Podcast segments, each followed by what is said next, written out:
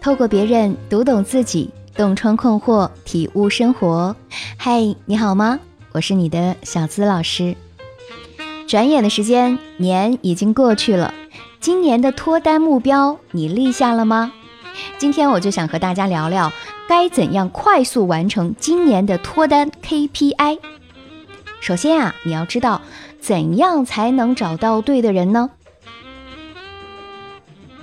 其实对于很多人来说，什么样的人是对的人，这个概念在他们心里是真的很模糊。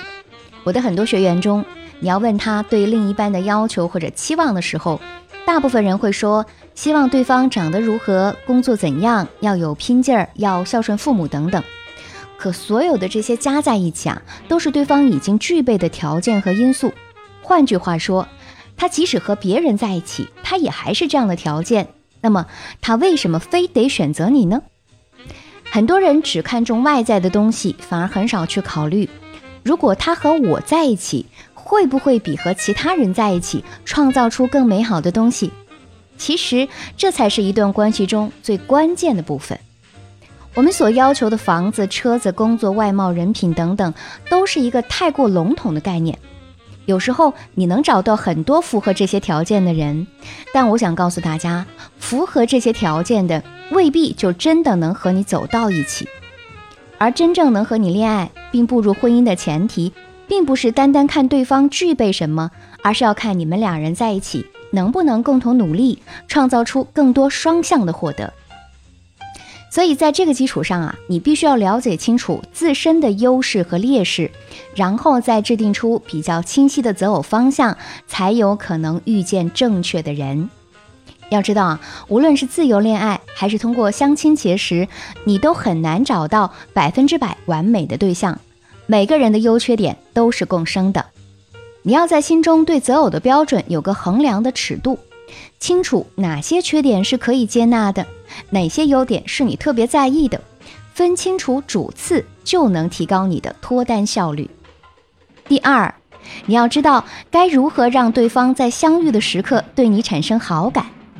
不管是别人介绍的，还是在其他场合遇见的，你总会有遇到心动人的那一刻。我的很多学员担心的是，老师啊，我如果碰到心动的人。该如何让他也在短时间之内对自己有好感呢？其实告诉大家，一见钟情也是有原因的。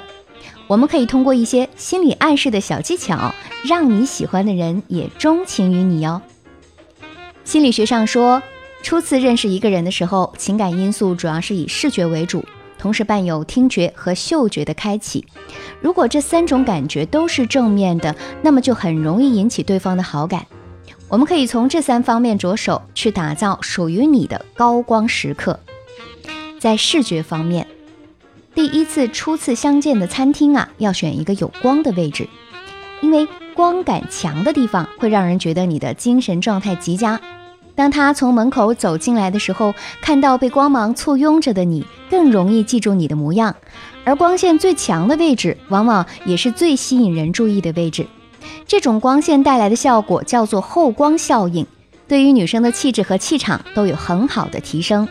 而这种效应中，效果最好的要数从身后射来的光线。第二，着装要适合自己，坐姿要优雅。着装方面，很多人都以为要投其所好，但其实啊，选择你最喜欢而且最适合你的就可以了。因为穿你最舒适的衣服，更能展示出属于你的魅力，更能让对方眼前一亮。关于坐姿，有本书上是这样说的：世界上最完美的角度永远是四十五度角。很多女生在和男生接触的时候，都习惯和对方面对面坐着，但这并不是最适合的角度。你可以试着翘起腿，然后侧向身体的地方，身体随之而倾斜，四十五度角。保持稍微对视的坐姿，这会是女生最具魅力的方式哦。听觉方面，说话要注意分寸，谈吐要优雅。有的女孩子啊，一高兴，平时不好的一些口头禅什么的就都讲出来了，这会让你前期铺垫的形象大打折扣。一个人的言行举止，在很大程度上能够间接的透露出他的教养，所以我们要在细节方面多下功夫。要想练就优雅的谈吐，就要多提升内在的气质。当然，初次见面最好不要让对方觉得你话太多，要给对方表达的机会。交谈的过程当中，我们可以看着男人的眼睛和鼻梁的中间位置，让他觉得你很尊重他的想法。嗅觉方面，我们可以喷一些淡淡花香的香水，要让对方觉得是在不经意间闻到的，一定不能是那种太浓烈的，否则很容易破坏气氛。这样，对方就会把对你的印象和你的味道记在脑海里，从而自然而然地把这种舒适感引导到你身上，增强对你的好感了。掌握了这几个方面，再加上你本身就具有的魅力，即使不能让对方一见钟情，至少也会给他留下难以替代的印象，为你们以后的交往奠定基础。如果具体你不知道该如何操作，可以添加我小助理的微信“恋爱成长小写全拼零零八”，教你做一个气质女人，一分容貌，二分优雅，三分智慧，让你在人群中脱颖而出，成为一个让男人心动不已的佳人。第三个方面，我们要提高效率和行动力了。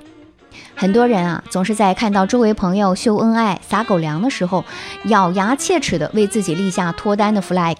可过不了几天，这样的决心跟斗志就会被现实所打败，找各种借口说遇不到优秀的男孩儿。总之，那个情绪期一过，什么 flag 都被忘得一干二净了。可这样怎能顺利脱单呢？我们知道了方法，还要提高效率和加强行动力，才能达成目标。关于效率啊，我想讲两点。第一，通过投入获得更有效的信息资源。每个人的圈子有限，在你周围的那些男生或者女生，很可能都是名花名草有主的。那么，我们应该想办法去寻找和自己匹配的优质单身对象。有的人说可以通过相亲、婚介或者线上交友来实现，这是其中的一种方式，没错。但是我们一定要提高警惕，不要被套路或者被骗了。也可以让单位里婚姻幸福的大姐给你介绍一些单身的男士，如果你觉得还不错，就发红包给他，这样有好的资源啊，他就会为你留着。第二，就是通过接受服务，更好的实施计划。